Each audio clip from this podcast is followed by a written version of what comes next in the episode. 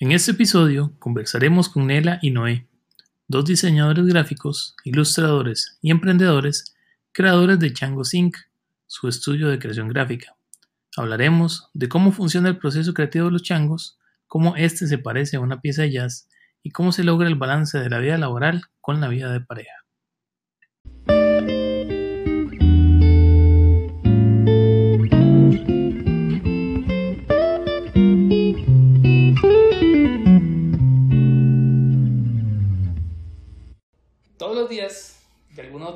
Nosotros nos vemos involucrados o nos vemos eh, expuestos a, a, publicidad, al arte, a la cultura, a muchas cosas que, digamos, no estamos como tal conscientes de. Esta semana, en el podcast de esta semana, tenemos la posibilidad no solamente de tener un invitado, tenemos dos invitados, tenemos tres invitados en, en el podcast. Esta semana vamos a tener a los Changos Inc., a Nela. Y a Noé, Hola. que son los invitados de esta semana. Eh, que tenemos la oportunidad grandísima de, de, poder hablar con ellos y, la verdad es que yo sí quería eh, conversar con, con, ellos desde un inicio porque durante muchos años, digamos, de verlos trabajar, de verlos, de verlos tener eh, y desarrollar sus proyectos y, y, y, su estudio de diseño, ahorita no me va a hacer la aclaración que es su diseño, pero ahorita voy a dejar que ellos hablen. No, más bien iba a hacer otra aclaración, porque eh, aclaración no, más bien iba a decir que faltó decir el nombre de la otra invitada. Es que esa se le debe bajar. Ah, ok, sí, no, que es la recién llegada. La recién llegada a la familia sí, de los changos. Exacto. Y saludos también a... Pongo. A Pongo, que es el otro, que está en la casa. Sí, sí, no, no podemos tener a los, a los, a los cuatro hoy aquí. Sí, esa es, esa es la familia de los changos y, y siento que esa es una, una, una, una familia muy interesante, muy bonita. Si en algún momento la llegan a conocer van a ver por qué. Pero es, es gente que se dedica a crear y las creaciones de ellos, como digo, a veces trascienden más de lo que, de lo que uno puede ver, digamos, en, en una marca comercial o en, o en, o en emprendimientos que, que, también ellos han ayudado con, con, con otras empresas de, de, de amigos, de clientes. Y eso es lo que nos tiene el día de hoy acá. Entonces, de nuevo, Chango, muchísimas gracias por aceptar la invitación. Vos, sí, sí. Y, y, gracias a Lola por, por darnos la, la, la introducción. Quizás uno de, las, de, los principales diferenciadores que tienen los changos eh, es el hecho que es un, son, son innovadores en el sentido de que es el primer estudio, el primer estudio de diseño que existe en el país, como, como ustedes lo, lo, lo, lo pensaron, digamos. ¿Cómo, ¿Cómo describen ustedes a Chango Inc.? Más bien, más como decir que somos como el primer estudio, más bien uh -huh. yo siento que es algo que, o un movimiento que se dio, uh -huh. se dio paralelamente, igual hay gente que tiene un poco más de experiencia, de hecho, eh, si mal no recuerdo, el primer estudio de diseño que hubo es uno que se llama La Cabeza, que de hecho ahora es ay, Priscila, que es la que lleva la marca o la Lola como tal, de ahora que de, se dirigió de otra forma a llevar la parte gráfica, mm. tal, ya lo llevó más a la parte ilustrativa, pero ellos fueron como los primeros en... En formalizarlo de esa forma, digamos. Exactamente. Tal vez aquí en Costa Rica todos en la parte gráfica los hemos visto muy involucrados de que salir de la universidad terminas, digamos, enfocándote en, en trabajar en una agencia de publicidad. Que no está mal. No, para nada. Mm. Eh, de cierto, bueno, nosotros dos pasamos por, por agencia de publicidad y con todas las cosas yo podría decir que, que gracias a eso eh, te, estamos aquí. de cierta manera llevó a aprender un montón de cosas y también de uno a veces echarse al, al agua. En el sentido de, de, de levantar la mano, involucrarse más y aprender procesos que tal vez uno como diseñador gráfico no hace, ¿verdad? Más del negocio, digamos. Sí, porque muchas veces el diseñador se queda muy detrás del, de lo que es el escritorio y no, no trata de ir a ver el cliente o tratar de entender cómo, cómo involucrarse con una estrategia o un planning y, y, todo esto nos va a llevar a hacer que el diseño más, sea más efectivo. De ahí, bueno, nosotros ya tenemos cuatro años de existir y Changos surge como una inquietud, ¿verdad? Después de haber estado en agencia, habían muchas inquietudes acerca de qué hacer. Mm. Muchas veces los tiempos de agencia son un poco un poco resumidos, digamos, a la hora cuando llegan eh, los proyectos a diseño. A veces hay que ir muy en un corre-corre, eh, lo cual involucra, digamos, de que, de que no hay un proceso de boceto, de análisis, de entendimiento, y muchas veces el diseñador no está involucrado con el cliente.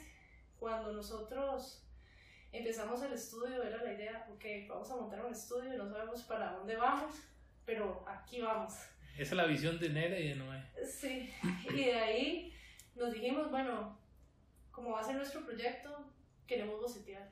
Que las cosas que se hagan, por lo menos empezamos con un boceto.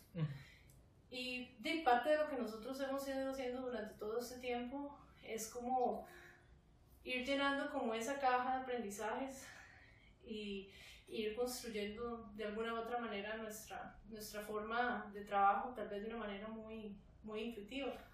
Y de ahí tal vez después de seis meses de, de tener el negocio, eh, al principio no sabíamos en, qué enfocarnos, ¿verdad? No teníamos como un enfoque, tratamos de hacer esto y nos dimos cuenta de que había que tener enfoque.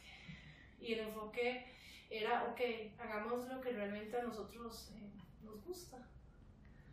Y de esa manera definimos que lo que queríamos era hacer eh, brand, creación gráfica, básicamente para marcas, ya sea si, si es eh, crear algo de cero o bien si hay que tomar una marca y darle una cara nueva, si es necesario, hay que analizar eso. Y lo que más nos gusta es ilustrar. Esa es como la, el, el, amor, digamos, al, al negocio, porque a veces la gente ve este tipo de proyectos como negocios, pero siempre tiene que haber algo más que, que solamente el hecho de, de, generar plata, que en este caso de ustedes es ilustrar. Hace un tiempo yo había leído una nota que les habían hecho en, en, en sobre, hablando un poco justamente sobre el tema del estudio de changos, y quizás en eso que vos decías que, que a veces el, el, corre-corre de las agencias termina siendo mucho de, o los termina convirtiendo ustedes más en ejecutores que en, que en, creadores, digamos, porque ya la visión creativa ya, ya eso pasó por, por atrás, ya se abrió con el cliente y bueno, esto es lo que ustedes tienen que, vamos esto, esto y esto. ¿Qué parte ha sido, digamos, o, qué es lo que más les ha enriquecido a ustedes de experiencia de Changos en ese proceso de en ese proceso creativo, no solamente ejecutarlo, sino de crearlo desde cero, sentarse con el cliente y mira, es que yo tengo una necesidad, tengo, soy esto, me gustaría hacer, llegar a hacer esto, ¿qué, qué es la parte que más les ha dado como esa, esa experiencia de, de ser creadores y no ejecutores? Ok, yo creo que de repente yo pienso en dos cosas ahí. Eh, partiendo, bueno, de eso que dice Nela, de, de, cuando empezamos a ver que había que enfocarse, bueno, porque al inicio uno puede pensar de ya tengo enfoque, mi enfoque es el diseño gráfico, ¿verdad? Luego uno, uno, se da cuenta que eso es un enfoque muy grande, que la profesión de uno, ¿verdad? Eh, puede, puede ser muchas cosas. Entonces sale el enfoque de, branding y ilustración, que hasta, hasta este momento son las dos puertas del estudio de entrada, digamos, ya sea por branding o por ilustración, es generalmente por donde la gente entra a, al estudio, a ejecutar proyectos. Y en el camino yo creo que hay dos cosas que nos ayudaron a, a, lo que están mencionando ahí. Uno es tal vez la parte de, de, volver a lo básico, de rayar, digamos, a, a, llevar un proceso de diseño, por decirlo así, teórico en el sentido de que eh, pienso y luego existo, ¿verdad? Primero razono, empiezo a rayar, a jugar con, con con líneas, con libretas, con bocetos, hasta llevarlo a un punto ya donde digitalizo y ejecuto ya de una manera más, este, más acabada, ¿verdad? Eso es uno. Y lo otro es eh, que esto creo que se fue dando orgánicamente, no fue que en algún momento, esto segundo que voy a decir, como que dijimos, ah, ahora Y ahora seguimos esta, es la etapa. Que es que entendimos que se trataba no de diseñar para un cliente, sino de diseñar con el cliente. Y eso fue lo que nos, lo que nos abrió muchas puertas, porque ahí empezó como una ola grande de recomendaciones entre, entre la gente a, que le, a la que le habíamos eh, colaborado con los servicios de diseño, ¿verdad? Porque se sentía involucrada y desde el inicio, desde el inicio, este, lograba entender todo el proceso y qué iba a pasar antes de que empezáramos, por decirlo así, a trabajar desde el puro inicio. De, antes de ver el resultado. Exactamente. Y eso los llenaba mucha satisfacción, notamos, porque sentían que, que, se les estaba escuchando y que el producto que se estaba realizando este, de verdad salía de algo que ellos andaban buscando y deseando, ¿verdad? Porque lo estaban entendiendo desde el principio, que cuando es un encargo, de repente llega, ocupas X cosa, ¿verdad? X diseño, X comunicación visual. Entonces, ok, estas son las dos propuestas, ¿cuál le gusta? ¿Verdad? Cuando trabajamos así es como, como el, el, diseñador fue y se fumó algo y me trae algo y yo, y yo veo a ver qué... Sí, visto bueno, sí o no. Exacto, cuál, me gusta. En cambio, en este proceso eh, es, como te digo, diseñar con el cliente. Entonces está involucrado en el proceso y lo va entendiendo todo de una manera que a nosotros nos alegra mucho porque a la vez es como educar un poco al, al lado del cliente sobre, sobre cómo pensamos que es mejor realizar ciertas cosas, ¿verdad? Para, para comunicación visual. A nosotros nos sirve porque el cliente a entender de dónde sale cada, cada cosa, entonces hay menos retroceso, menos no me gusta sin ninguna razón, solo porque no me gusta no lo devuelve, sino como él ya entiende de dónde salieron todas las cosas, entonces hay menos retroceso. Que de cierta manera hace que el diseño sea más asertivo. Y perdón que, que meta ahí la cuchara porque sí me parece muy importante mencionar. Y es que hay que tener un entendimiento muy claro a veces entre lo que es el diseño y el arte. Muchas veces eh, terminamos, digamos, yo puedo ver las dos facetas, eh, o, yo creo que a ambos nos pasa.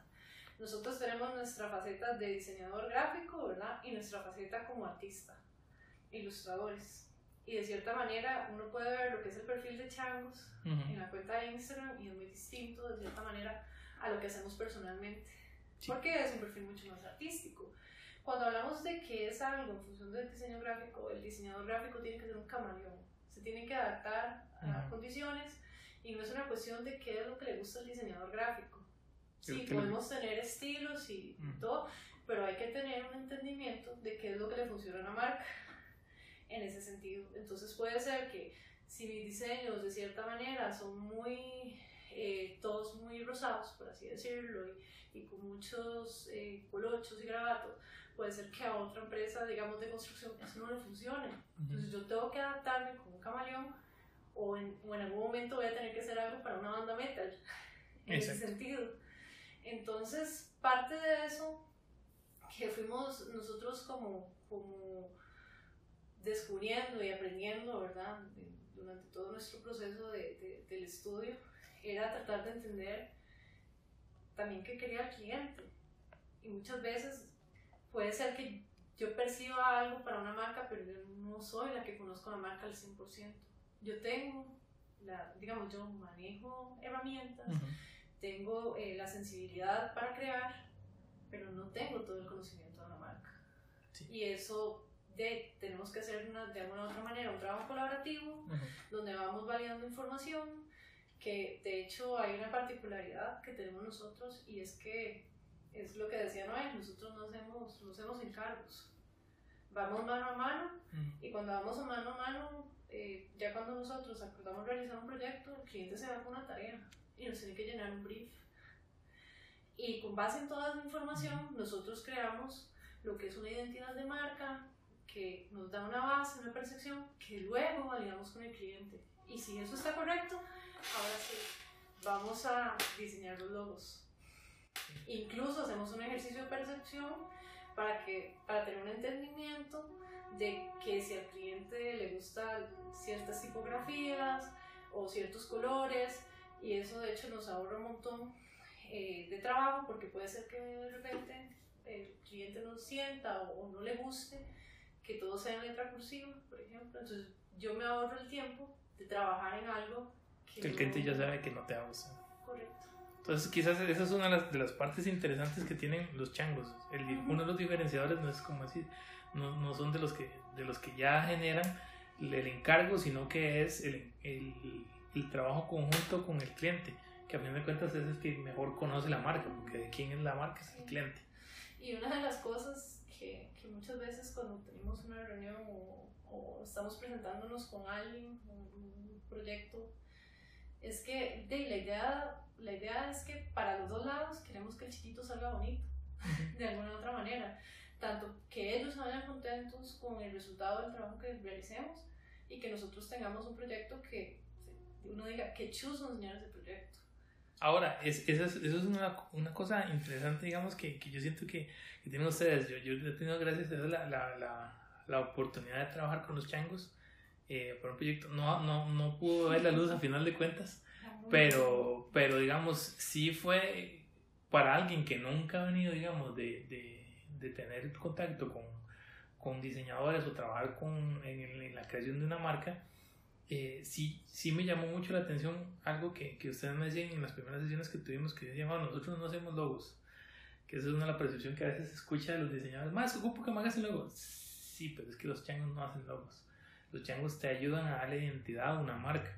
Que esas, que esa es una de las, las cosas que, que, uno escucha en la calle y la gente no habla de, habla de la marca, sí, pero bueno, ya las marcas pasaron por ese proceso de decir, bueno, esta somos nosotros, esta es nuestra marca, esto es lo que nosotros queremos proyectar a cómo fue definir, por ejemplo, la identidad de marca de, de como tal del estudio de los changos.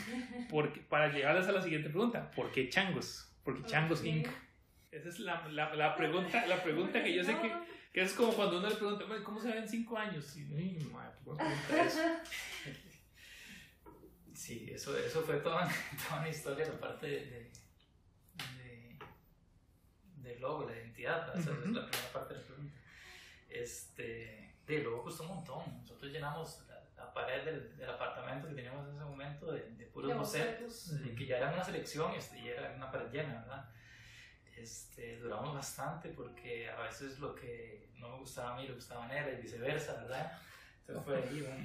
Los diseñadores y, y, es un poco difícil el quedar contento sí, sí, para fue, uno. Fue, sí, fue un proceso de experimental, de, meramente de diseño y muy intuitivo, digamos. Uh -huh. y, y eso fue empezando, ¿verdad? Y de hecho es curioso porque todo lo del proceso, el proceso de que tenemos nosotros de entendimiento para crear una identidad de marca, pasó algo muy particular con la marca Changos, Casa Herrero, Cuchillo de Palo.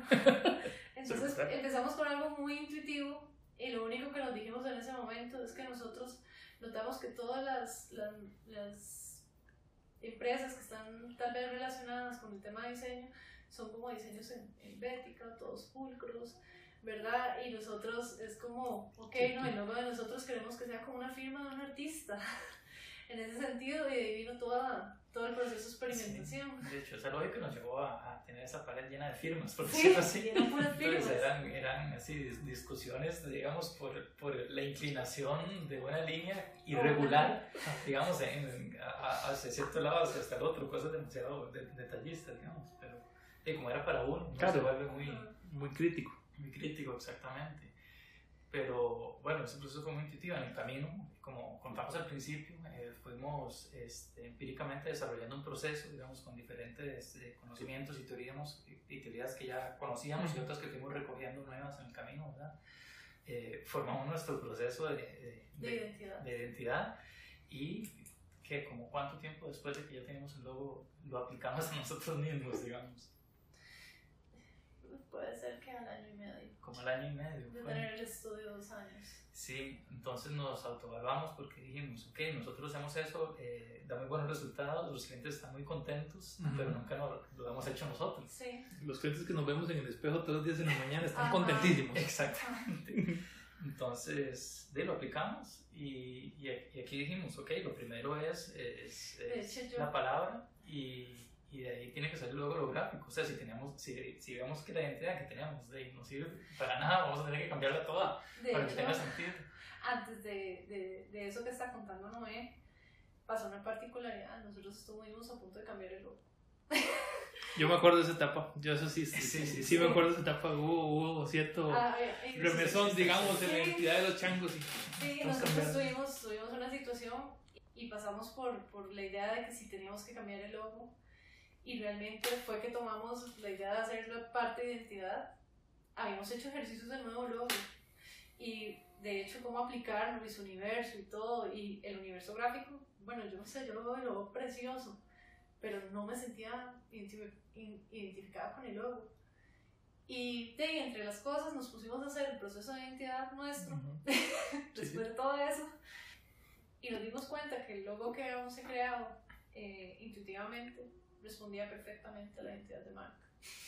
Nada más llegaron a validarlo, así como, sí, eso somos nosotros. Entonces, de, a la hora de llegar, lo que hicimos fue como, como revisar un poco el logo en forma y es el que sigue siendo nuestro logo actual. Exactamente. Que es ese que está guindando en la pared. De hecho, eso te iba a decir, eso, cuando elegimos logo, después, cuando ya logramos decidirnos, hicimos ese, ese cuadro inmediatamente. Y luego le echamos la pintura encima, no sé por qué. Pero... Es porque hicimos un video. Sí, sí, de hecho lo dibujamos y después tiramos lances de pintura. Así. Sí, que eso, eso probablemente lo, lo, lo, Aquí viene el reto de parte del, del, del, del diseño del podcast porque obviamente hay que respetar ciertos, digamos, con esa altura de, de, de, lógica que tienen ustedes para hacer diseños, uno, uno, que es informático metido en estos temas, digo, tiene que terminar aprendiendo. Y esa es una de las cosas que a veces la gente no, no tiene conciencia de, todo el proceso que implica, digamos, poder generar algo de la nada basado en los requerimientos de un cliente.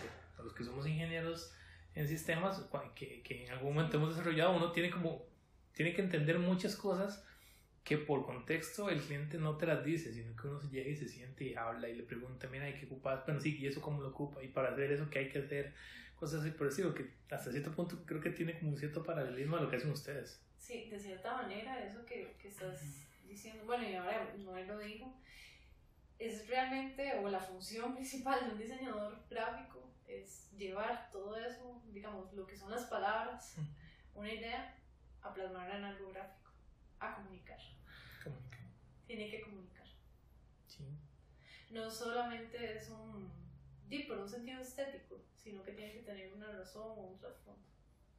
Y no hay, for, y todo, no hay cliente, no hay un, uno o dos clientes que sean iguales. Pueden ser inclusive gente que haga algo, que haga lo mismo, pero lo hacen de forma diferente. Uno tiene que tratar de entender, digamos, eso. Ustedes han trabajado con, con, una gran cantidad de clientes, digamos, algunos son más conocidos que otros, otros no son tan, tan tan populares en el sentido que todo el mundo los conoce. ¿Cuáles han sido, digamos, los clientes con los que ustedes han trabajado? Bueno, de los primeros, primeros proyectos, pero era de comunicación interna, de hecho, no fue ni siquiera un proyecto que era para comunicación masiva, pero trabajamos con la gente de Finasense, un proyecto regional para Coca-Cola. También de los proyectos, tal vez, de esos proyectos que está esperando un diseñador gráfico que usted dice, ese es el proyecto que un diseñador gráfico se vuelve loco. Mm. Es un rebranding y nos tocó hacer Paseo Las Flores, que de hecho actualmente todo, digamos, nos encontramos trabajando con la marca. Trabajamos Dipo, que es una empresa de logística. Eh, Laika, curiosamente también hicimos el rebranding. Así de marcas. Bueno, para conocidas, ¿verdad? Sí, sí. Este, automercado, le hemos hecho contenido gráfico. Ajá, correcto para redes sociales. Sí, yo, yo vi eso y yo. Sí, mm, fue, una, campaña. Yo vi, yo vi eso, ese cambio y yo. O sea, como los changos. No sé por qué. Ajá. Sí, sí, no sé por qué. Sí. Sí, justamente fue para la campaña de, de Navidad. Bueno, esa es otra parte. Que curiosamente nosotros trabajamos la parte de lo que es branding e ilustración. Pero de alguna manera eso se integra y eso termina también armándose en contenido visual. Entonces, bueno, no es el que tiene el skill de, de animar, y trabajamos ese, esa mini campaña de, de GIF animados para, para auto. Sí, fue muy divertida. Eso fue por, bueno, con, con Paula, de sí. Con Paula Guevara. sí, con Paula Guevara. Que, que, bueno, esa es otra parte muy, muy, muy bonita que nos ha gustado mucho el estudio, que como somos dos, estamos muy, muy enfocados. Este, muchos de los proyectos son muy colaborativos con otros colegas de otras áreas de comunicación eh, como Paula, eh, que trabaja en la parte de innovación, creatividad. este, bueno, Rogelio. Rogelio Maña. Que por el taller de Rogelio creo que nos conocimos. Correcto. Saludos a Rogelio, que ese es la tercera, el, el tercer eh, podcast que estamos pidiéndole la, la, colaboración a Rogelio para que venga a tertuliar con nosotros. Muy famoso. muy famoso, muchachos famosos. Rogelio, Paula. Ajá. Sí, Sebastián, la Revolución del Propósito también, hemos colaborado mucho. Eso es bonito porque ah, hay veces, bueno, ha pasado tanto a ellos como a nosotros, digamos, llegamos donde un cliente y cuando estamos en la parte de entendimiento de qué necesita, ¿verdad? Eh, nos damos cuenta que tal vez necesita otras áreas que no son las que nosotros cubrimos y ahí es donde buscamos esos aliados, ¿verdad? Por eso y viceversa, ellos los han detectado, las necesidades gráficas en otros lados, nosotros también y y eso nos gusta mucho, como el trabajo colaborativo, ¿verdad? El, el, salirse un poco del esquema de si soy una empresa de comunicación, hago todo lo que tiene que ver con comunicación, ¿verdad? este, que sobre todo en estos tiempos eso se ha ido diluyendo ya muy naturalmente en la sociedad, ¿verdad? Porque, se más especializando. Sí, eso es otra dinámica. Sí, y el freelance también termina siendo una, una opción válida, digamos, para, para, un estudio. No tengo que tener a la persona, no, nada más le contrato nada más para un proyecto y listo. Correcto. Exactamente. ¿no? Y también, bueno, volviendo a las marcas, marcas este, locales que nos parecen fuertísimas, como el Tigre. Sí. Tigre. Que son, son marcas que, que uno... sí, y, y, yo creo que una marca como, como Hija de Tigre de cierta forma ha crecido con nosotros. De cierta manera, ver como, como en su momento estaban como en un local más pequeño, después fuimos trabajando todo lo que fue el, el proceso de, de rebranding y ahora de ver que la marca sigue creciendo. O sea, no es solamente el trabajo, ustedes trabajaron una vez con ellos y, ya. Que quizás es una de las cosas que yo siempre que he visto y notado con el trabajo de, de, de los changos, que es el hecho, digamos, que ustedes ayudan, ayudan a la marca en una necesidad muy puntual, pero de alguna otra forma la relación termina siendo tan buena que o sea, no se acaba, digamos, ahí siguen. ¿Por qué? Porque al final de cuentas, como las marcas, como las personas, también crecen, también evolucionan. Y siempre uno va a necesitar el componente, digamos, de alguien que sea diseñador o ilustrador para poder ayudar a ese crecimiento. Sí, de hecho otra, otra marca y, y, son de esas cosas que a uno le, le alegran saber que, que van creciendo y, y, que son proyectos también chivísimas. Es como el proyecto de Ryan, que es el de Minerva. Minerva. Que también nosotros estuvimos, estuvimos involucrados como con la parte de lo que fue el branding. Y saber que ellos van a ir creciendo. De hecho, eso es algo muy bonito que, que, que, es de rescatar, ¿verdad? Eh, bueno, pasa mucho con, con marcas jóvenes y, y emprendedores, eh, bueno, como, como como Brian, eh, Tomás eh, con Minerva, este de Tigre, digamos, al, al uno eh, tener la óptica de que va a entrar a diseñar con y no para, ¿verdad? este, uno aprende un montón también, digamos, son marcas que a uno lo hacen crecer también con el mismo proceso de, de aprendizaje. Correcto. O sea, de las áreas que ellos manejan o el mismo feedback que ellos mismos le, empiezan a dar a uno de las áreas de uno. Sí, pues tratar igual de entender qué es lo que hace la marca o qué es lo que hace la, la persona para poder plasmar eso. Justamente, ah, ok, porque al final creo que a veces la marca se parece mucho a las, a las, a las personas que están detrás de ellas. Casualmente, bueno, no es casualidad, pero sí, Brian, que también estuvo en una tertulia pasada, eh, uno ve que, digamos, a partir de una idea, creamos algo en el caso de Brian fue a partir de una idea, él quiso hacer un, algo que pudiera entender un poco más lo que eran datos. Brian trabaja con datos, hay, hay empresas que digamos, empresas de logística, supermercados, eh, tiendas, una serie de proyectos bastante chivas, digamos, que, que, el resultado salta a la vista, es lo primero que uno ve. Si ustedes tuvieran la oportunidad el día de mañana de trabajar con una marca, que ustedes digan, mira, esa marca, yo tengo toda la vida de que yo quiero trabajar con ellos porque necesitan un cambio radical de, de identidad, ¿Cuál marca escogerían ustedes? Híjole, creo que es una pregunta que nunca me he hecho. ¿Cómo yo, fue para cambiar? Si vos pudieras y tuvieras la oportunidad de decir, bueno, yo escojo una marca que yo quiera cambiarle la identidad, ¿cuál escogerías? Uy, Dios, no sé. ¿Porque quisiera trabajar con ella? ¿O porque, creo que necesita. Porque necesita. Y que vos, y, y, digamos que sean todos, que vos querés trabajar con ella porque sabes que necesitan de esa ayuda. Uy, no, no sé, en este momento difícil, ¿eh? Sí, la, la, pregunta es difícil, pero al final de cuentas uno se las hago porque yo sé que, digamos, a nivel de diseño, muchas veces uno dice, mira, si me encantó el trabajo. Uno ve normalmente lo que le gusta y dice, mira, me encantó ese trabajo. Esa persona se ve que le, le sacó su tiempo, pudo sacar esa información y, y, plasmarla ahí. Creo que yo voy a ser muy ambiciosa con la respuesta. Ajá. Facebook. Facebook, esa es una muy buena respuesta. Facebook. Facebook, ¿por qué? Curiosamente, yo no sé, eh, a mí me pasa algo con Facebook. Es políticamente correcto y yo creo que ellos saben que de cierta manera han entrado un poco más en cercanía con la gente.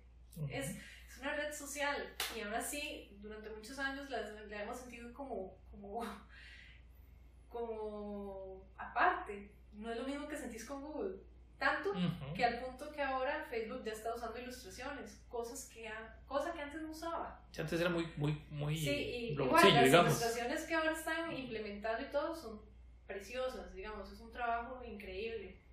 Pero sería como interesante. No sé si es necesario hacer un rebranding, ¿verdad? Pero qué bonito entrar en un proyecto de Facebook.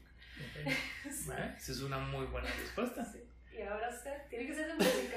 Si le estaba poniendo atención a él se me olvidó pensar en mi respuesta. Yo estaba dando tiempo, yo daba Tiene tiempo para pensar. Primero le tiro una que no es que crea que, que, que, que necesita un rebranding, sino porque que chuzo trabajar algo para Cartoon Network. Uy, no, sí. Okay. No, no porque crea que lo dice, sino porque. Sí, o que chiva, es que tampoco. Yo no que haya, haya que trabajar, pero que lo pongan a uno a hacer contenido para, para Netflix también. Para Netflix. sí. ¿Para Netflix, Netflix o una producción de Netflix? No, para Netflix. Okay. Sí. De hecho, me divierte bastante ver el manejo de redes sociales, aunque de cartoon, digamos yo, no sé, me vuelvo loca. Ahora que vos lo decís, ver, ver cómo, cómo manejan las redes sociales. Sí. Es tan divertido. Entonces son, marcas que, que, digamos que, que a uno lo, no solamente por el hecho de lo que hacen, sino por lo que evocan, digamos. Que es el hecho de buscar, digamos, si es una, si una película, si es una serie, si es una caricatura, son cosas que uno dice, uno se ve muy influenciado por eso. Y esa es una de las, por las consultas que yo tenía. Quizás el, el tema de las influencias para, para llegar a, a, a, formar el estudio como tal, como ustedes lo visualizan y la metodología que ustedes utilizan, vino de muchos lados. Porque ustedes mencionaban ahora al inicio que, que ustedes trabajan mucho tiempo en agencias y obviamente ahí aprende unos montones. La misma formación académica también enseña unos montones. ¿Qué otras empresas han recibido ustedes que les han dado, digamos, enseñanzas para poder aplicarlas directamente acá, que no sean necesariamente agencias o formación académica? Yo podría decir, no sé si vale, pero más que la agencia, es la gente con que trabajas. Curiosamente, yo tuve dos jefes eh, que a mí me hicieron subir mucho la barra es curioso porque dentro del margen eh, de lo que es eh, la industria, a veces se habla de que, la, digamos, en, la, en, el, en, en, el área creativa es un poco más difícil que las mujeres eh, lleven, desempeñen roles de dirección. Y curiosamente yo no puedo tener queja, porque yo tuve dos jefes que a mí me empoderaron de alguna u otra forma y me recuerdo una vez que el estimado Manuel Chacón llegó y me dijo, si usted quiere tener un puesto, desempeñelo como tal en este momento, para que usted pueda alcanzarlo.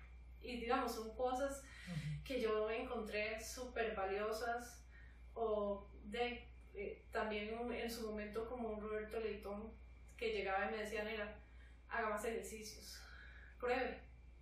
Y yo agradezco tanto eso, porque eso me llevó a, a poder, ya sea eh, desenvolverme más como profesional y de llegar y decir, no me voy a quedar con la primera, tengo que hacer más y más pruebas y más pruebas. Y es una cosa que también me ha dejado como una incansable sed, ¿verdad? De, uy, ¿qué pasa si tal, verdad? jugar con las posibilidades. Y son cosas que en la gente te, que, que te han sembrado algo y usted dice, madre, ¿qué tú haces? Qué lindo. Ah, la gente es un, un recurso válido, de hecho. Sí. ¿No hay? Sí. Bueno, aparte de, de, mucha gente que sí. es alrededor, que sería una lista muy grande, eh, tal vez la música. Eh, ¿Por qué? Porque tal vez de, de personalidad eh, he sido un poco tímido y callado, pero también muy analítico, suelen ser las personas que... Y calladas, correcto. Sí, exactamente. Y este, también a mí la música me encanta, digamos, posiblemente si, si no hubiera existido la parte gráfica en mi vida, digamos, desde temprana desde, mi papá desde niño me ponía a dibujar con él y todo eso, eh, de, tal vez me hubiera tirado por la música. Eh, en algún momento eh, lo, lo, la he botada, por decirlo así, en la práctica, pero yo, yo, yo, sigo, por decirlo así, leyendo y todo, pero sí, soy todo tieso, seguro ya no puedo tocar, pero, pero sí, siempre paso, paso leyendo de de y todo una, esto y de... Y una cosa más, siempre anda buscando alguna nueva versión de alguna canción de Benson. Sí, sí. Pero eso es lo detallista, esa es la parte de las posibilidades que, sí. que mencionaba.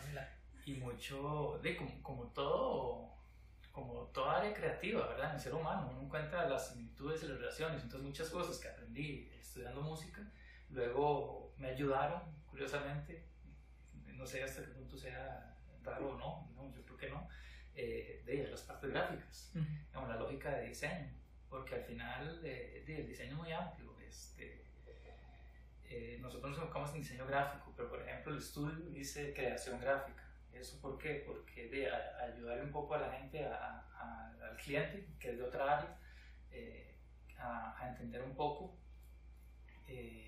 el diseño gráfico. ¿Y cómo hicimos eso? No diciendo el diseño gráfico, porque ellos ya tienen seteado o, o entendido el término de diseño gráfico en cierta dirección y nosotros queremos como darle otra dirección. Y creo que me bien, digamos, no, no, está bien, darle más valor. Sí, exacto, darle más valor.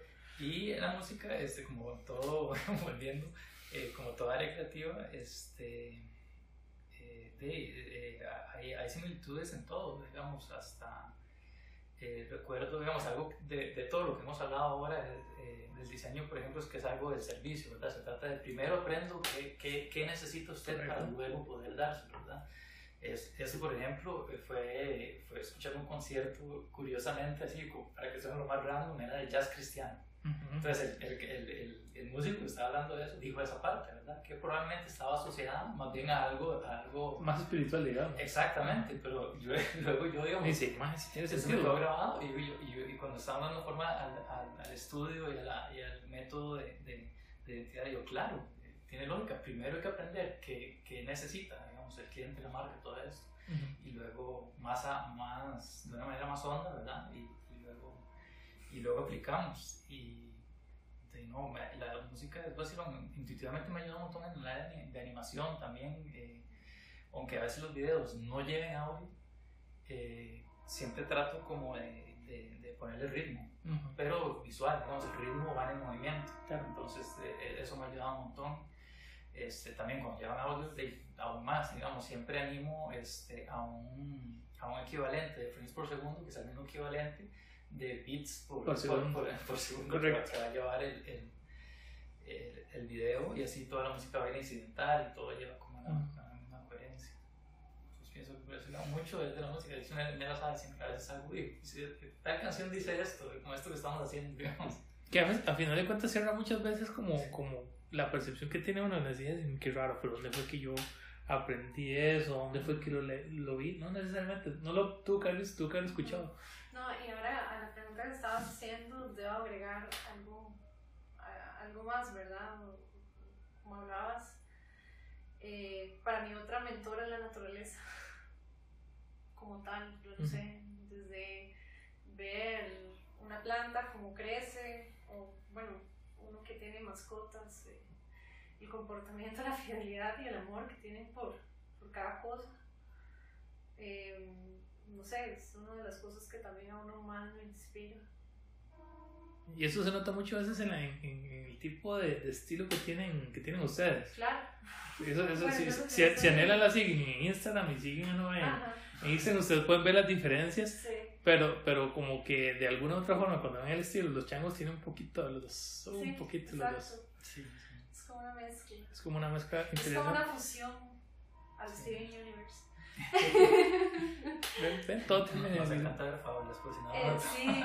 Pero es que esas yo creo que son las principales influencias que uno tuvo desde chiquitillo. Así, ah, no, fábulas. yo creo que de alguna otra manera nosotros seguimos siendo chiquitos. sí, nos pregunten qué, no sé. ¿Y qué nosotros no vemos, ¿cómo se llama? La Casa Papel. Nosotros vemos Cartoon Network.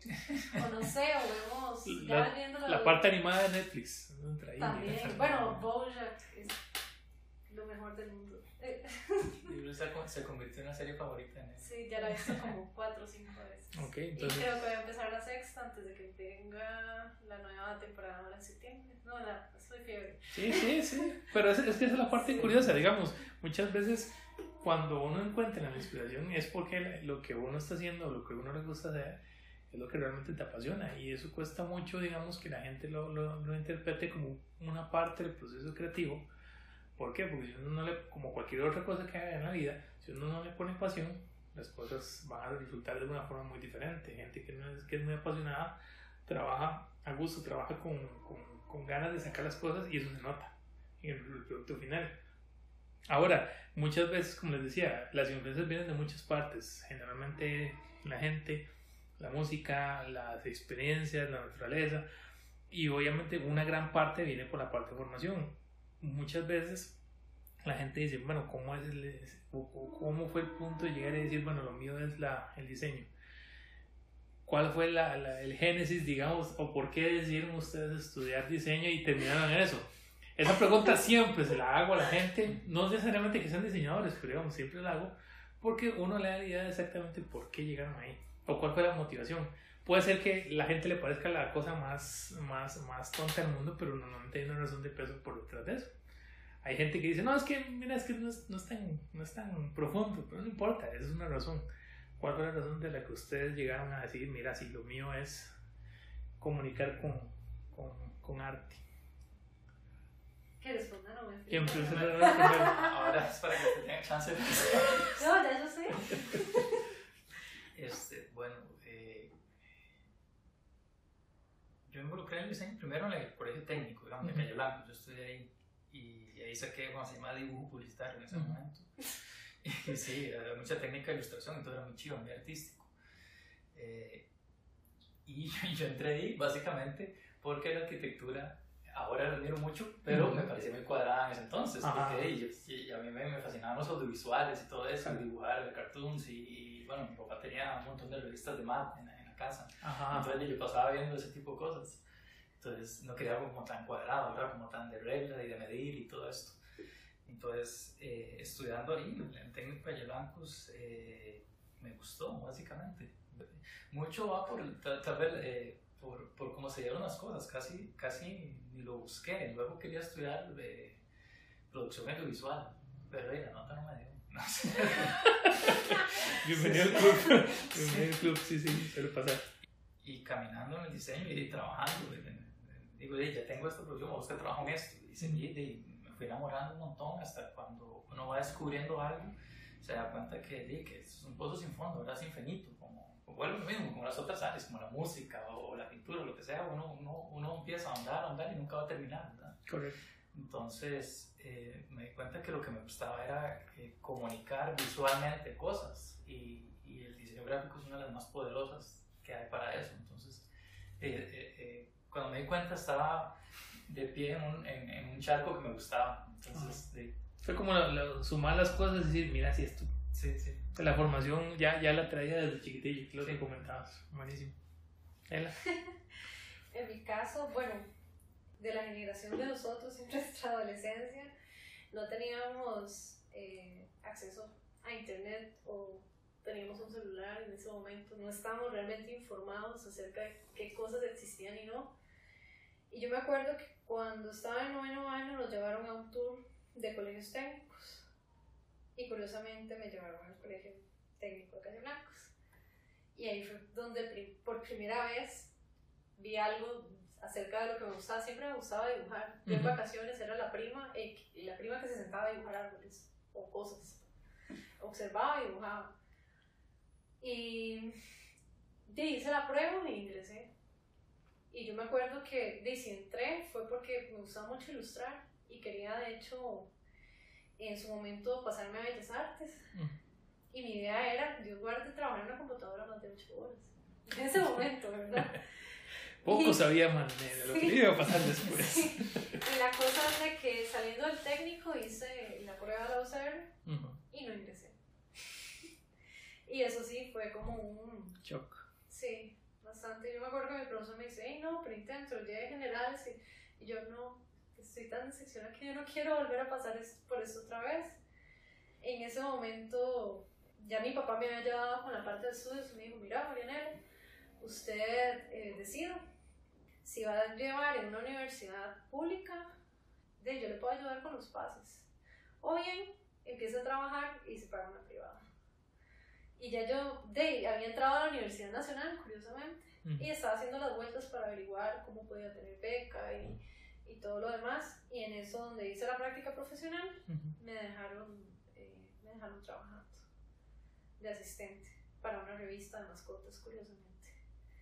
Y después era una de comida. Y sí, fue curioso porque fue una pasión que al principio no había entendido, digamos, el hecho de estar en una computadora, pero conforme avanzaba los años yo sentía que era algo que me iba retando a algo nuevo. Y yo creo que eso es lo que decía Noé, es infinito. Entonces, nunca había ilustrado digitalmente. Me acuerdo la primera vez que lo hice y fue para un calendario y era un calendario de bebés. Y en serio que lo disfruté un montón. Y, y cada vez era como ese, ese intento de querer superar algo que ya había hecho. Y, y esa fue la constante que en algún momento cuando me di cuenta, y lo mismo que mencionaba Noé, ya estaba ahí, estaba enamorada. Después fue como empezar a ver el branding y eso era algo que, que, que era como, no sé, es como, como no sé cómo decirlo. Como nunca acabar. Como de nunca acabar, digamos, o algo como, como que está relacionado lo uno con el otro. Es curioso porque a pesar de que termina siendo como algo muy, muy, muy enfocado en la línea intuitiva o, o creativa, ¿verdad? es muy estructural. Y yo, no sé, me pasa que veo una, una, un sistema gráfico y no sé, es como ver un montón de bloques, de legos y empezar a armar y desarmar y cómo esto se puede adaptar a esto y no sé, es algo que a mí me, me, me gusta mucho. Claro.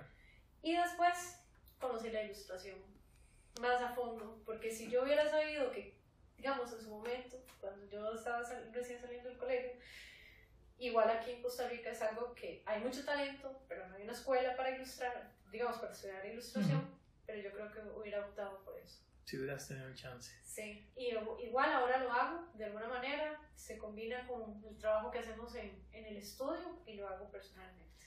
Entonces, esa, esa es la parte, como les digo, que, que termina siendo como muy aclaradora para la gente que no sabe cómo es este mundo del diseño, de la ilustración, del manejo de, de identidad de marca porque eh, ya ven que es son la unión de muchas cosas, la unión de, de, de, cómo llegué, empecé con esto y cómo llegué al punto donde estoy. Ahora, quizás para la gente que en algún momento tiene la curiosidad o que tuviera o está en proceso de, de decir, bueno, me gustaría empezar a trabajar con esto, ¿cuáles creen ustedes que serían las, las, las, los skills o las habilidades que, que uno debería desarrollar como tal, digamos, para poder trabajar en lo que ustedes trabajan? Porque muchas cosas que les enseñan en la U, y eso es regla para cualquier carrera, uno sale de la U y el 80% de lo que uno les enseñaron, ah, ya, pasó, ya fue. Todo es en la práctica. ¿Qué skills creen ustedes que la gente debería desarrollar, que está estudiando esto o que piensa estudiar esto a futuro para, para que no lleguen tan detrás del palo, digamos, como se dice popularmente? ¿Qué skills debería desarrollar? Okay. Yo quiero ver qué va a decir. Me está poniendo a prueba. No, este. yo ya. Sí, bueno, primero, este, es dibujar. Es curioso porque cuando yo empecé, este, se hablaba mucho de que el diseñador gráfico no necesariamente tiene que saber dibujar. Y ok, pero, eh, y esto también se me quedó pegado eh, leyendo una entrevista una vez de Milton Glaser, dice que él decía que cuando dibujas pensas más allá.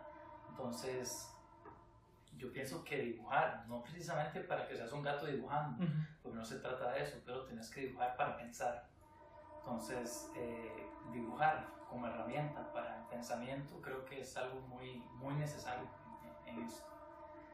Ya dije, bueno, toca el... Vamos en ping-pong. De hecho, eh, de mi lado, eh, curiosamente a mí siempre me ha gustado dibujar, pero yo no siento que sea la persona más diestra haciéndolo.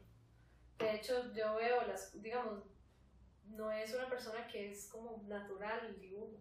Uno le puede decir, dibuje un gato sobre esa mesa y él en sus momentos, en mi caso yo tengo que sentarme, buscar referencias, analizar, ver posiciones. Entonces, más que, más que eso, yo podría decir, es mucho esfuerzo y mucha dedicación en lo que uno hace y, y dedicación en el hecho de que no necesitamos ser, como decía Noé, los más gatos eh, dibujando o, o, los más gatos, sino es perseverar. Perseverar. Y la práctica, practicar, practicar, practicar. Bueno, eso, esto que estamos hablando ahorita, o por lo menos eh, lo que estoy mencionando, es en el hecho de, de la parte ilustrativa.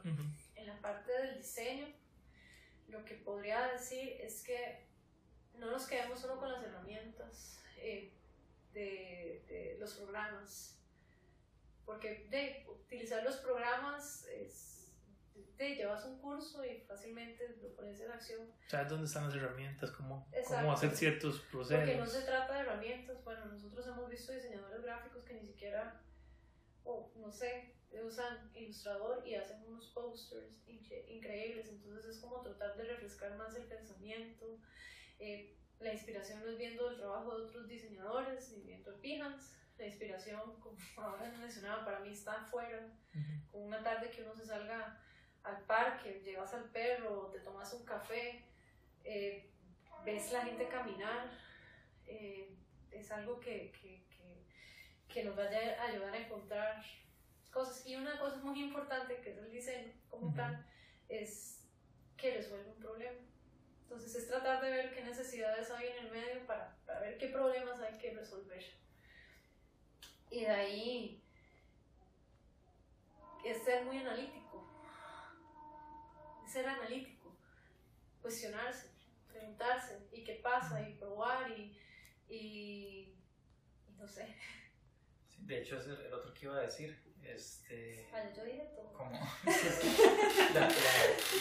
el, ser analítico, no sé cómo llamarlo, me pareció bonito, sí. El ser analítico, el buscarle razones a todo. Porque al fin y al cabo, este, el, eh, si bien el, en el diseño gráfico hay un recurso, eh, decirlo así, eh, plástico o visual, este, que es el producto final, al final se trata de algo abstracto, digamos, de algo, de algo que no se ve porque si lo haces eh, sin esa parte se vuelve decoración o, estética y listo. Pero si es diseño, entonces tiene que tener un, fondo. Entonces, no sé cómo decirle a ese skill, ¿no? Este, buscar ser más analítico, el razonamiento, conceptualización, buscar mucho de eso, porque al, final este, uno ha visto en el camino de, digamos, profesional en esto, como gente con, con las habilidades de las habilidades duras, digamos, muy cargas, digamos, en, lo que hacen en diseño, este, llegan hasta cierto punto y otros tal vez que no eran tan gatos, que haciendo fotomontaje, ni, ni animando, ni, ni, ilustrando, no eran tan gatos en eso, pero, pero se hicieron muy estructurados y, y muy, y, muy esforzados, como decía Nel ahora, en buscar los fundamentos, entender teorías para ver cómo cómo aplicarlas, cómo más bien este, y respetarlas y, hacer otras cosas. Sí, porque no, no, no, se trata de que todo es, me baso en todas las leyes o todo lo que exista, sino cómo tratar de reinterpretarlas incluso. Ajá, siempre decimos, digamos, que las, las teorías son, son recursos, saber cuál, usar y cuál no. Eh, y, todo esto, digamos, hemos visto que la gente así eh, de, repente da, saltos enormes y, y, vemos colegas que llegan, que llegan más largo y uno dice que vacilón y uno tal vez de, más joven pensaba que el que dibujaba mejor o el que le salía mejor el fotomontaje, y este seguro va, a va a que llega largo. Exactamente. Sí. Y bueno, ya fuera de todo el tema de diseño, eh, en el caso si alguien está pensando en, en realizar su propio proyecto, em, cosas importantes y que nosotros en este tiempo hemos tenido que ir aprendiendo, sobre todo, bueno, no es el que realmente ha ha, puesto mucho esfuerzo en eso, porque realmente no existe una formación administrativa.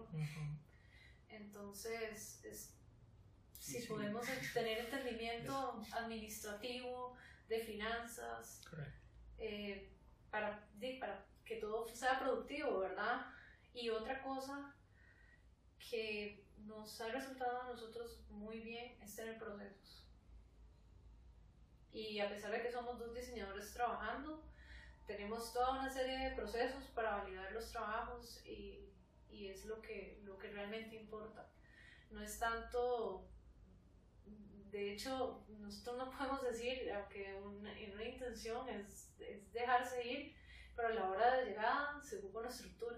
O sea, por más creativo que sea el proceso, por, por, más abstracto que pueda parecer, siempre hay que como tener esos pasos A, B, C, D para llegar a, a D. Aquí es donde relaciono con la música es, que, que, me encanta, de verdad. yo le decía en algún momento, no sé si te acuerdas, es como una partitura de jazz.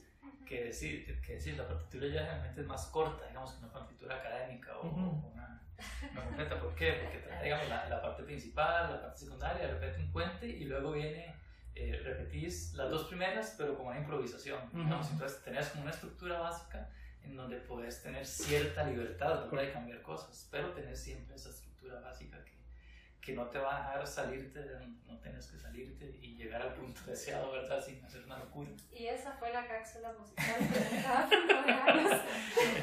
que tiene mucho sentido, porque no, es, no, es solamente, en este creo que el proceso de diseño entonces es muy parecido al jazz. O el proceso como tal de la, de la forma, de la empresa o de... A mí me gustaría pensarlo así, digamos.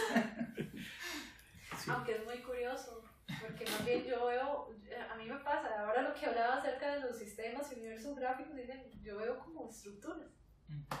Es como, no sé, verlo todo apiladas una como, como los legos que mencionabas. Como los legos. Sí, uno tiene un lego y uno lo puede armar, como lo arma no de una forma o lo llega a armar de otra, lo armo yo de una forma diferente. Y, es, y, esa es, y, esa es, y esa es quizá la parte de lo que, lo que quería llegar, porque también ya, digamos, parte, digamos, de lo que hemos visto en otros, en los podcasts pasados, digamos, con, con lo vimos con Diego Vargas, con, con Brian, inclusive, quizás a uno cuando tiene la idea, bueno, voy a estudiar una profesión, tengo la carrera ya lista, bueno, me mando solo, que a mí me cuentas hablamos al inicio, y los que terminan trabajando en una agencia, no es malo, porque entonces por algún lado hay que empezar.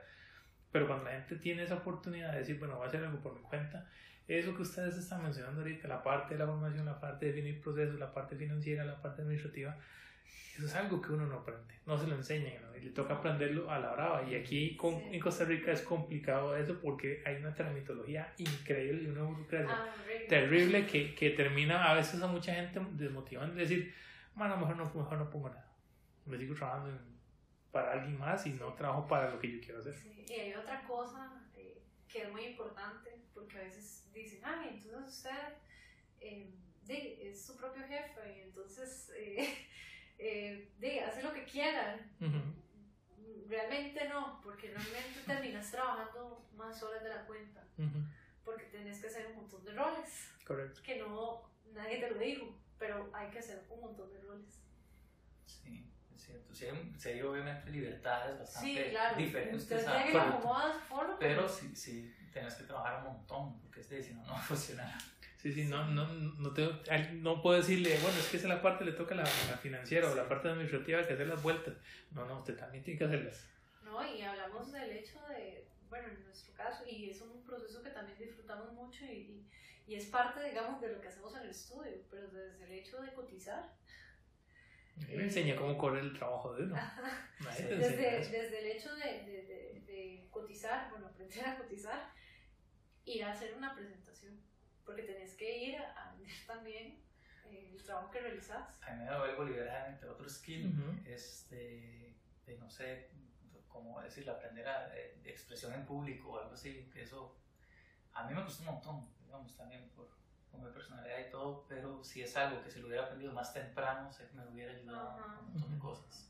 Expresión moral, expresión corporal, que a veces uno termina viendo más cosas con, con, la postura que con lo que te estás diciendo. Sí, sí, y le ayuda a uno a expresar lo que quiere, porque como pasé tanto tiempo detrás de la compu, ¿verdad? Ejecutando, eh, tal vez cuando me enfrenté digo, ahora sí, qué planes, voy a, voy, a, voy a hablar todo esto, y tal vez no encontraba las palabras exactas o las adecuadas o, o la manera de contar lo que quería contar y no me podía dar a entender. Entonces fue como un proceso. Sí, de hecho. Ahora, es, curioso porque, por ejemplo, eh, para los que no lo saben, eh, ustedes dos, ¿cuántos años tienen de casados? Cinco. Cinco años de casados. No, no, es coincidencia que el estudio tenga más o menos esa misma época, ese mismo, ese mismo tiempo. Cuatro años. Cuatro años. Sí, eh. ¿Ah? Sí, un año después fue sí. Entonces, de que, que, casualmente, inclusive, cuando para el momento en que yo los conocí, ustedes venían, están con la idea de tirarse a la calle y en el momento que, que estábamos llevando el, el, el, el, sí, claro, el, taller con, con Rogelio, eh, Rogelio dice, no, es que ellos van a tener, van a, van, están viendo a ver si se tiran por su cuenta, yo siempre les he dicho que se tiren, no sé qué, no sé cuánto, se tiraron y aquí ya son cuatro años de estar, de estar eh, en, en, ese yunta, con, en ese yunta creativa, digamos, y en ese yunta que es el hecho de de que están, eh, que están juntos durante, todo este tiempo. ¿Cómo ha sido el hecho de, de por ejemplo, de llevar el, el, el estudio y, y, ser colegas profesionalmente y también ser eh, esa parte de esposo? Porque al final de cuentas a veces uno con los compañeros de la oficina llega y, y si tuvo una bronca por algo de trabajo, sabe que va a haber ¿cómo hace? Lo veo mañana y mañana ya se pasó la, la chicha, pues no, nunca lo tuvo cerca, pasó ocho horas de separados, entonces ya pasó eso. En caso ustedes, ustedes trabajan juntos, viven juntos, entonces ¿cómo han, cómo han hecho para llevar, digamos, como esa, esa relación, digamos, de compañeros de trabajo y de, y, y de esposos?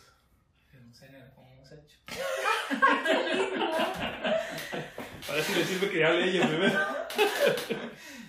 no, no, sí, sí. sí, es, es complicado. Curiosamente, y yo no sé, podrían pensar que a veces podría ser que los conflictos se dan por, por cosas de trabajo. En realidad no. en realidad no. Sí, nuestros conflictos son normales, no por cosas de trabajo. No, no por cosas Ah, de bueno. trabajo. No es por, por, por, no sé, por rajar en el sentido, pero gracias a, digamos, a los procesos que hemos establecido de trabajo, hay mucha validación y, y ¿cómo se llama esto? Eh, la- las cosas están muy justificadas cuando lo realizamos. Entonces realmente ha sido como más bien un trabajo de apoyo y de, conf- de confianza a la hora de, de, de cuando Noé revisa algo, yo reviso algo, es como ya un criterio, mira, sí, pero si la identidad o, o esto que se está planteando quiere decir esto, entonces esto puede ser que esa tipografía no sea tan bien. Entonces, por ese tipo de cosas no hay conflictos. Cosas que tal vez dificultan eh, es el tema de, de que como trabajamos juntos, el tema de los horarios. Ujú. Entonces, a veces uno tiene el deseo de ver cómo, cómo empieza temprano, pero te acostaste tardísimo y, y te cuesta y, y hacer rutina, digamos, hacer una rutina de saber que tenés que cumplir con hora de desayuno, hora de almuerzo, que hay que hacer esto. Eso tal vez es lo que se, se complica un poco más. Pero hemos ido, digamos, conforme el, Cuatro años de experiencia les ha ido muy bien. Ustedes fueron Sí. compañeros de trabajo primero antes de ser, de ser pareja. Correcto. Ok, sí. no, de hecho la historia viene más de atrás. Él estuvo en el colegio, el técnico de Blancos, yo también, yo una generación menor. Ujú. En ese momento no nos hablábamos, pero yo sabía quién era él de vista. Años después, el papá de él me dio clases. Curiosamente. Y ya había sido, bueno, en algún lugar nos habíamos topado, fuimos compañeros de trabajo. En serio, era como, no, no pasaba nada, pero Está muy sospechoso, después, ¿no? Yo sé. nunca, yo nunca me hubiera imaginado, digamos, nunca nos hubiera, hubiera imaginado que nos íbamos a casar. Yo estaba enamorada de mí en secreto y. Ay, ya, mierda. No, no. De hecho, de hecho, vieran que ahorita como me gradué, antes tenía el cabello por la cintura. Entonces yo le digo que en esos tiempos parecía un cavernícola. Dice que nunca se había fijado en mí. Yo No, me parece haber visto una ilustración de eso. que ese era cavernícola, tal vez. Puede ser, No sé. ser, no sé. No, y la cosa es que, que, que luego nosotros nos volvemos a topar, curiosamente en, la agencia. En tribu, sí. Sí, en tribu, no es a- eh, nos- ahí ya nos hacemos como amigos. Y curiosamente fue el tiempo que renunció, empezamos a salir. Y cuando nos dimos cuenta, al año y medio, nos estábamos casados. Wow. Que eso fue para el tiempo que ya, ya dijeron, ahora sí va, Sí. va Changos como una, De como hecho, una opción. nosotros cuando, cuando fue lo de Changos, teníamos seis meses de casados. Así fue, pues, Sí. más valientes. No es cómo fue, cómo fue eso, cómo ha sido eso de llevar Changos y, y, y, y la relación con Nela. Pues ya con Nela. Y, y, y iba a decir algo, ¿no? Eh, no, no, digamos que a ver qué dice. Termine siendo para ver que hay que Que aprenderse. se- No, no, este, sí. Sí, sobre todo al principio había un montón de cosas que, que no le costaba adaptarse. Ya Nela mencionó los horarios y todo eso. Eh, uno solo ya, digamos, si está trabajando en casa, eh, puede ser que siga recto dos días y no se da cuenta, no se da cuenta solo está trabajando, ¿verdad? Y, y si son dos personas que les gusta lo que están haciendo y se una Puede ser se cuatro días, digamos. Exacto, y ahora los dos, y, y Sí. casados, ¿verdad? Con, con responsabilidades que atender, ¿verdad? Y, y, y- y una casa que mantener. este, sí, sí empezamos a, a, digamos, esa, esa fricción, sobre todo con, y con horarios. Eh, Ujú. Este lugar que ves ahorita Ujú. nos ayudó mucho a eso. Llegó un momento que necesitamos es separar físicamente, porque ya mentalmente no estábamos Es que no-. Es que ese es el, el, el tema con la gente que tiene teletrabajo. Sí. que a veces no, no llegan, llegan, después de tenerlo mucho tiempo, no saben en qué momento deja uno de lado la vida en el trabajo, de la vida de la casa, porque estás en el mismo lugar ambos. Y eso es otra cosa que les iba a preguntar. Bueno, ya ahora tienen, tienen su, su propio, eh, bueno, el estudio lo tienen fuera de la casa, pero en, en un inicio yo siempre tenía la duda, ¿cómo es eso de cómo lidiar con esa parte, digamos, de levantarse? Y, y como que no tener esa noción de que todavía, ya salí del trabajo, no, todavía estoy en el trabajo, porque es mi casa.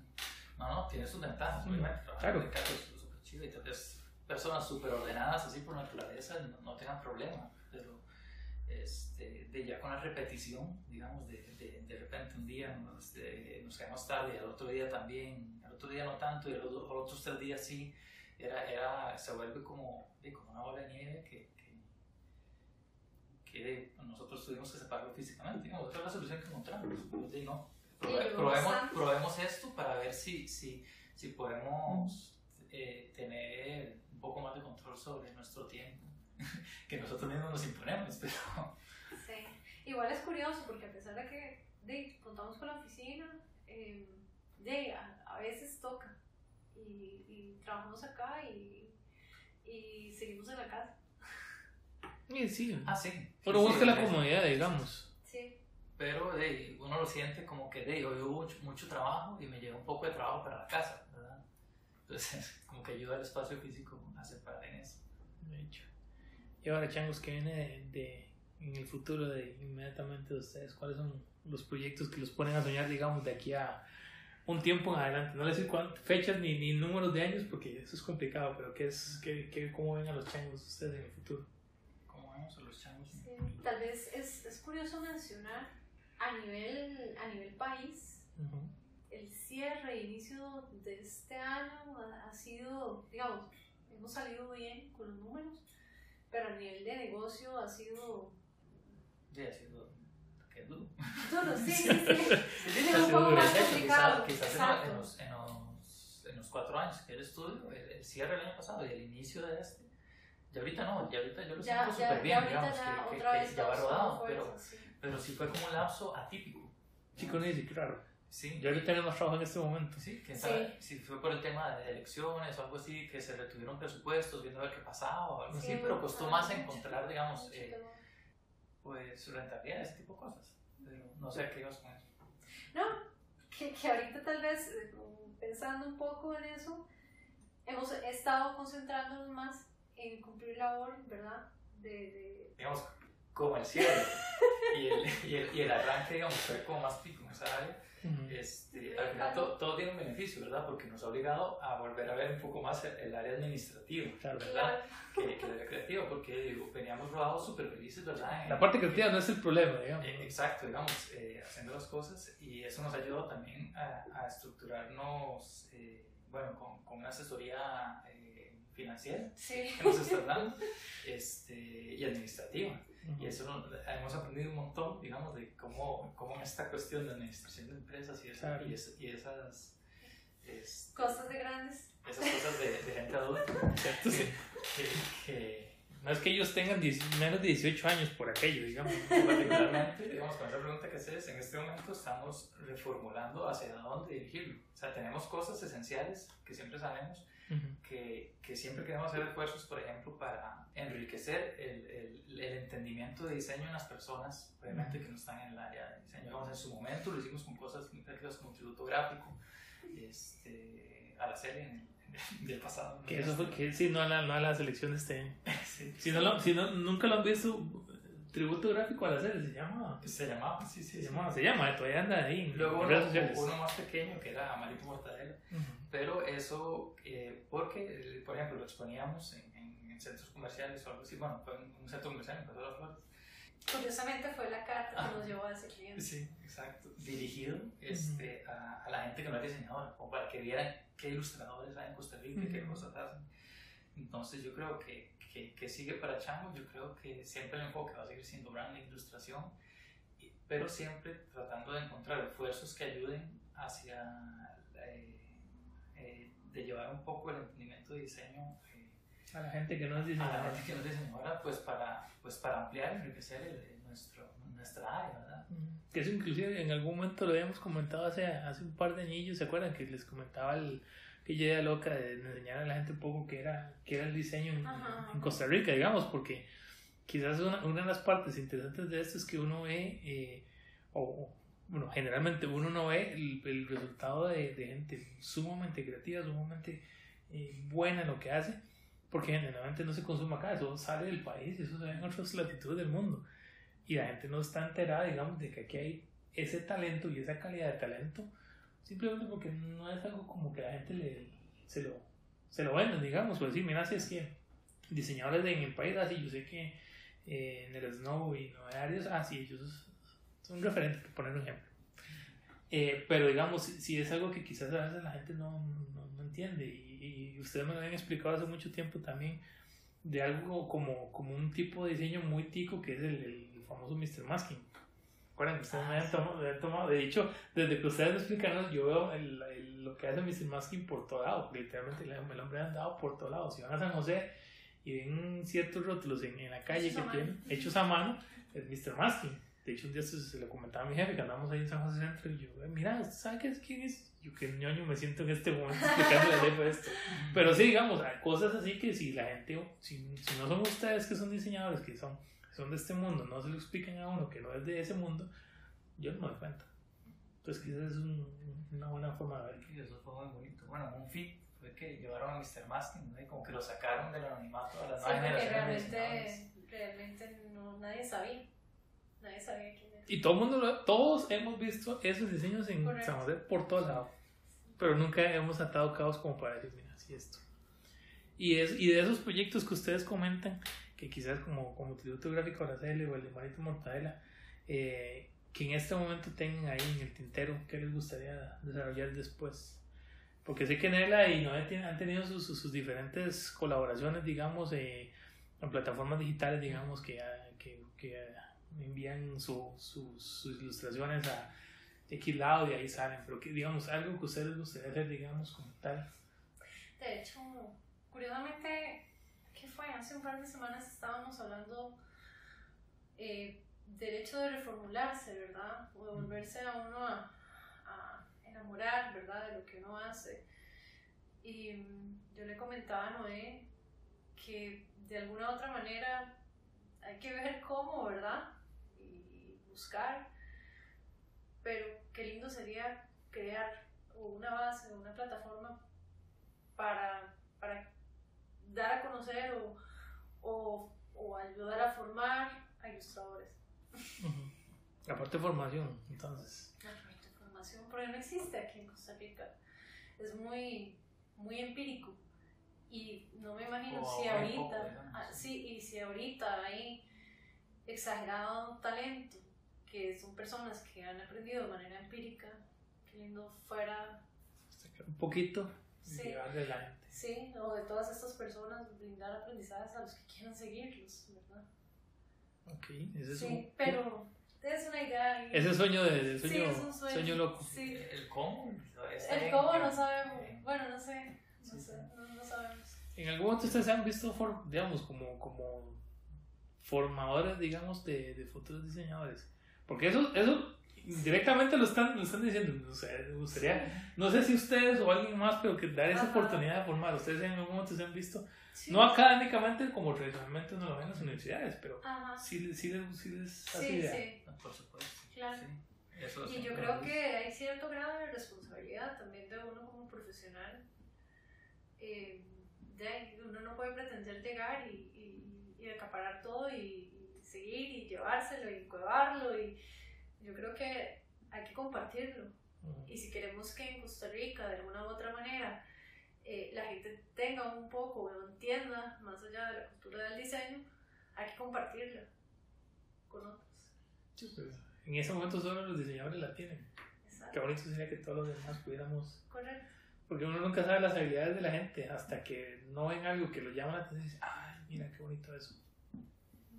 ¿no? Buenísimo, entonces, chicos, muchísimas gracias por haber participado en, en, en la tertulia esta semana. Me alegra montones haber tenido la oportunidad. Esperemos que no sea la última cuando venga una segunda, tercera, cuarta temporada. Esperemos eh, que sí. Esperemos que sí y tenerlos de nuevo porque obviamente hay que, hay que ponernos al día y ver si efectivamente esto que están pensando en el futuro, ¿cómo les fue? Porque hey, sí. eh, a final de cuentas, como mencionaba Brian en el, en el podcast de la semana antepasada, eh, a veces uno cuando tira las ideas, las tira no solamente por, para, para que la gente te las valide, pero sino como para tener una forma de, de, de que, pucha, yo dije a la, gente que iba a hacer esto.